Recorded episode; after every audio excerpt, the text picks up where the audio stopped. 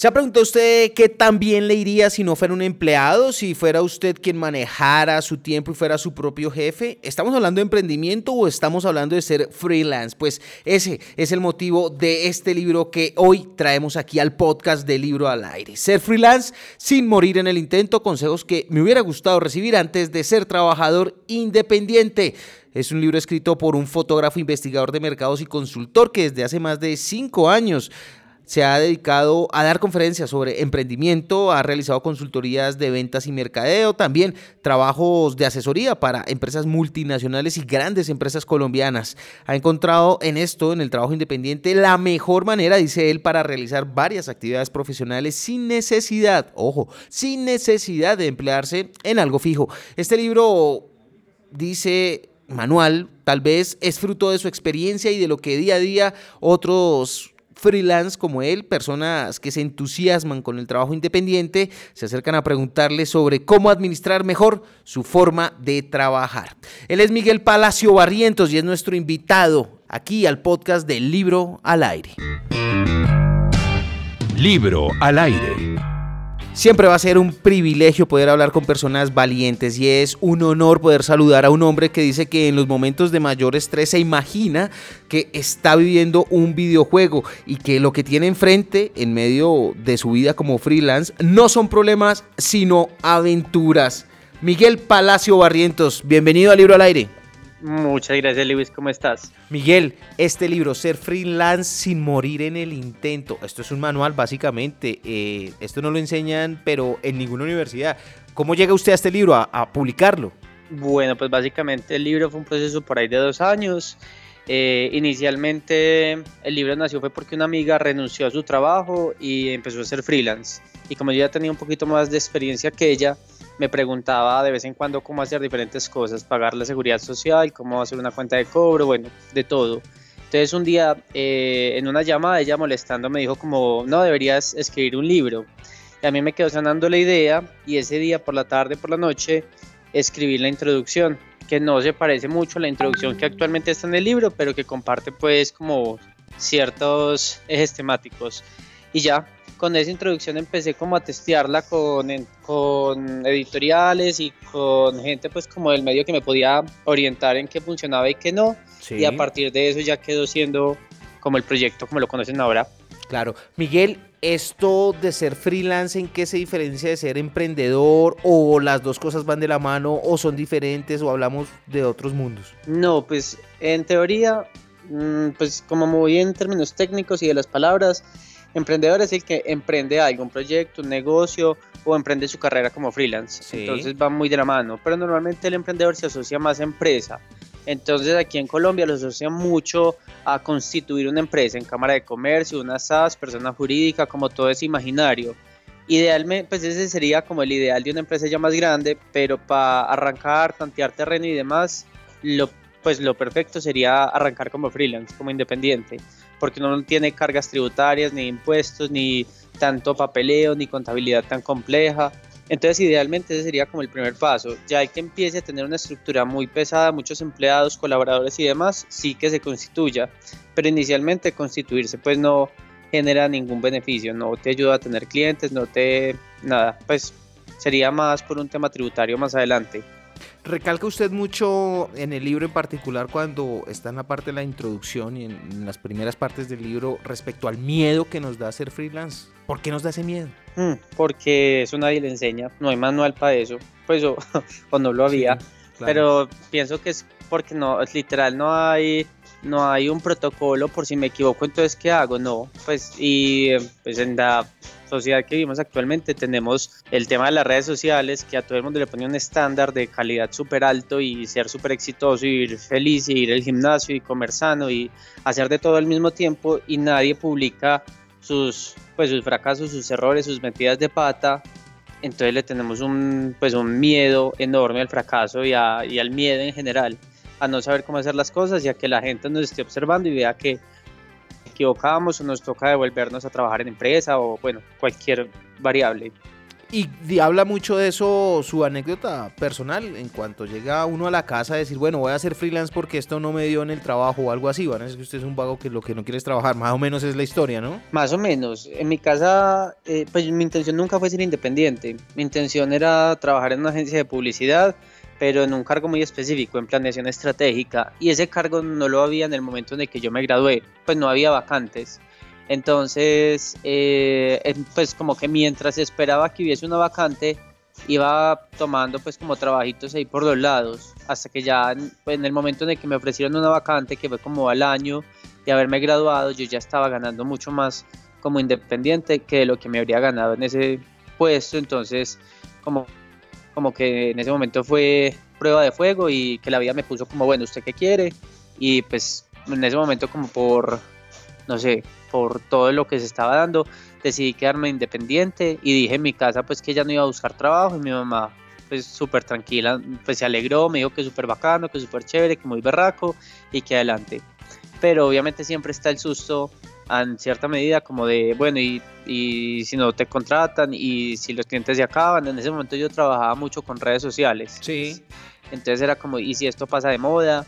pero en general también pues tuve la buena fortuna de tener una muy buena reacción en mi casa. Tomando aquí prestado una serie de entrevistas que usted hace con otros freelance de distintas industrias, menciona incluso a Rafael Gallego Giralgo, a quien le dice usted que le ha enseñado la mayoría de las cosas que, que usted sabe de este oficio como freelance. ¿Qué es lo mejor de ser freelance? Para mí, yo pienso que es como cierta, obviamente pues con el tiempo, pero cierta tranquilidad, cierta falta de miedo o sea, uno siempre sabe que los clientes le pueden decir chao en cualquier momento, pero llega un punto, digamos, de la curva en donde uno ya aprendió a conseguir clientes, uno ya aprendió a venderse, uno ya aprendió a moverse, entonces tiene cierta tranquilidad de que pase lo que pase, uno no se va a varar y de que de alguna parte se levanta un cliente y de que uno se sabe mover. Mientras que cuando, o eso pues me imagino, no, no tengo pues como un dato estadístico, pero pensaría que cuando uno es empleado, el miedo es mayor a que si me echan, pues salgo con una mano por delante y la otra por detrás y, si, pues, y a buscar y como cierto a merced del mercado laboral. Claro. ¿Y qué es lo... Mientras que como freelance uno se acopla muy fácil. Total. ¿Y qué es lo menos bueno? Tomando su pregunta prestada. ¿Qué es lo menos bueno de ser freelance? Dependiendo de cada persona, pero, pero para mí sería la ansiedad.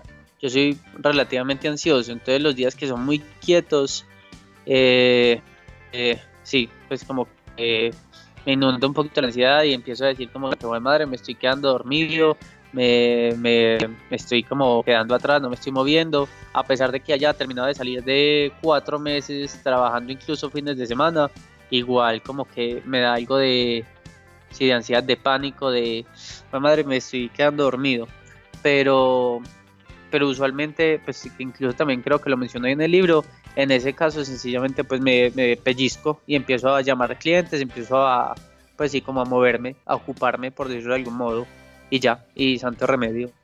Medio.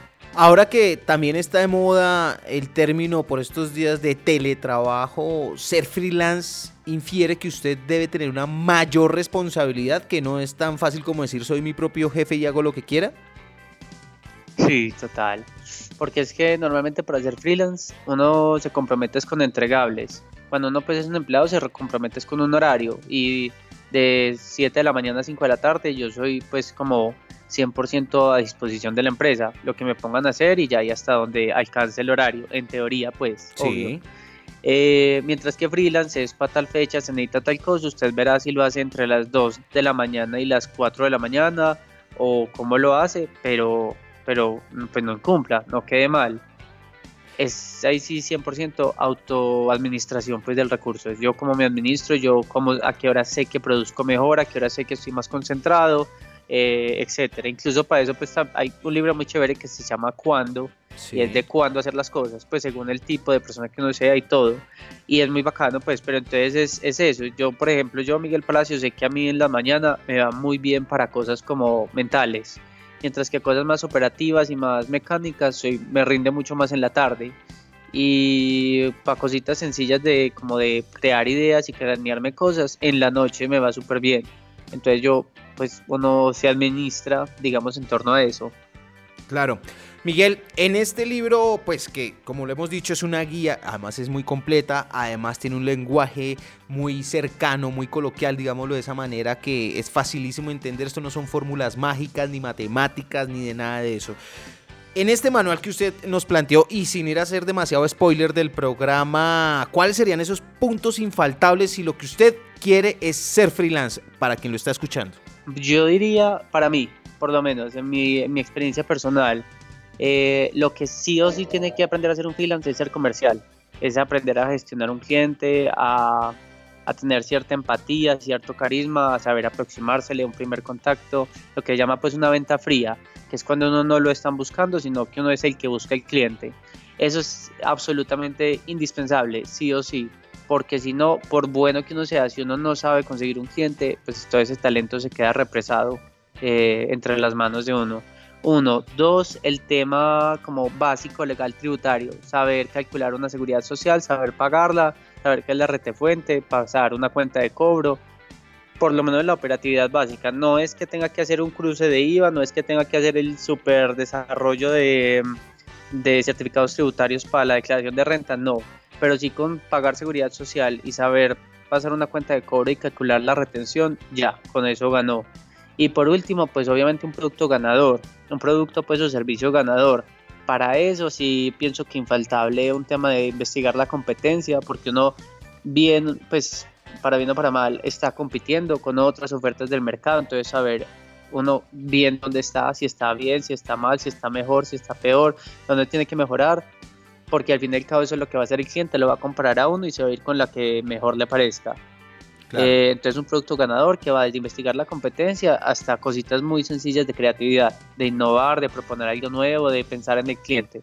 Pensaría que con esos tres temas ya pues ya ganó por lo menos para ser operativo y ya un tema pues como de sollársela, de un espacio de trabajo que le guste, oír música, trabajar a su ritmo, al menos una vez pues en la vida ir a cine a las 10 de la mañana y ver que eso está vacío, no sé, pues sería más como eso, pero ya más de sollársela y disfrutársela, pero para que le vaya bien, un tema comercial, tema de producto muy ganador y lo, lo legal tributario básico.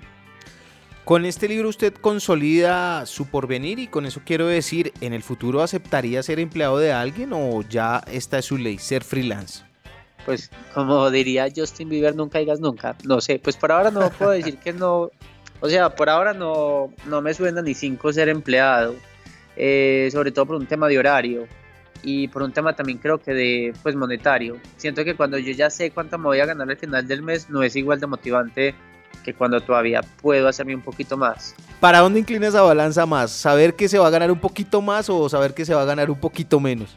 Y eso es lo que le gusta. En este momento, pues por lo menos con los amigos que yo tengo, que son empleados, sí. Mm, pues me va económicamente mejor a mí. Entonces, a menos pues que una empresa esté muy votada y me quiera ofrecer el salario de mis sueños, no creo que me ofrezcan pues más de lo que me gano actualmente. Él es Miguel Palacio Barrientos, autor de este libro Ser freelance sin morir en el intento. Consejos que me hubieran gustado recibir antes de ser trabajador independiente. Miguel, pues felicitaciones por este libro, pero sobre todo muchas gracias por ponerlo en las manos de nosotros. Creo que me he divertido muchísimo leyendo y creo que uno también debe en ocasiones echarle cabeza a ver si se arriesga tal como lo ha, hecho usted. Quizás sin querer, pero ahí está. No, Lewis, muchísimas gracias. Si ustedes tienen alguna recomendación, por favor, Déjenla en los comentarios, de eso se trata, de compartir y que nos ayudemos a encontrar libros que alimenten la vida. Soy Lewis Acuña, gracias, gracias por escuchar Libro al Aire. Recuerden por favor visitar www.libroalaire.com, suscribirse a nuestras redes en Instagram, en YouTube, en TikTok como arroba Libro al Aire, disfrutar de nuestro contenido y enviarnos sus sugerencias, quejas y reclamos. Libro al Aire, no nos proponemos ser tendencias, sino ser útiles para su vida. Libro al aire.